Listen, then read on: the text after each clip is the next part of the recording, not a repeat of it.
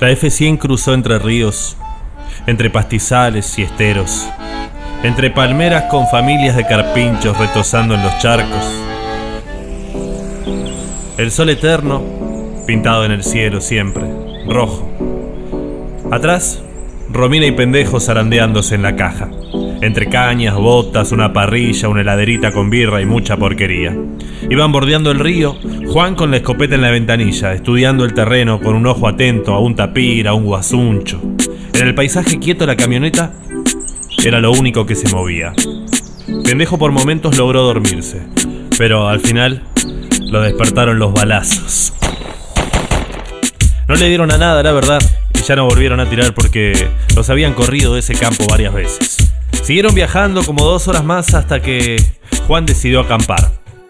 Era una playa de tierra y pasto, con árboles bajos y retorcidos. El río en aquel lugar se hacía profundo enseguida, pero no tenía corriente. Todo estaba quieto. Habían parado ahí porque, siguiendo un sendero de uno o dos kilómetros, había un camping, según dijo Juan, con proveeduría.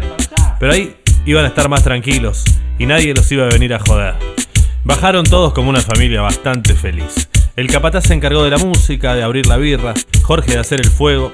Romina y Pendejo aprovecharon para meterse al río por turnos. Lo único que quiero es más agua para mí. Lo único que quiero es más agua para mí.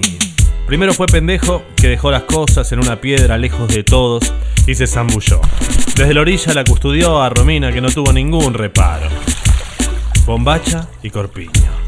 Pendejo quería saber cómo seguir, dónde estaba, etc., pero estaba completamente nublado. Romina le daba fiebre. Qué piba, por favor. Jorge vino a ofrecerle cerveza y le mostró el celular. Era el mensaje de uno que preguntaba por mí y por Romina. Es uno de la iglesia. Es raro, dijo Jorge, porque no sé de dónde sacó mi teléfono. ¿No te dijo nada la Romina?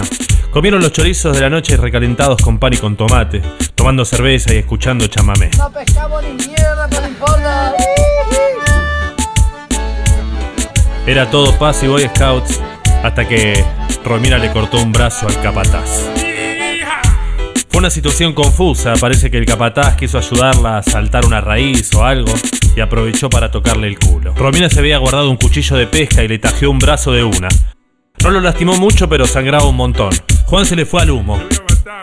Romina le hizo frente, le tiró un par de puntadas. Pendejo corrió a la camioneta y manoteó rápido el rifle. Todos quietos. No queremos problemas, Juan. Jorge y yo somos amigos. Momento de tensión. Está todo tranquilo, Juan. Está todo tranquilo. Nos vamos. Me hicieron un favor, yo les pagué el viaje. Ahora una confusión. Nos vamos, ¿está? Y Romina y Pendejo se fueron corriendo, bordeando el agua. Cama. Sí, porque. Ya, ya. Lo único que quiero es más agua para mí. Lo único que quiero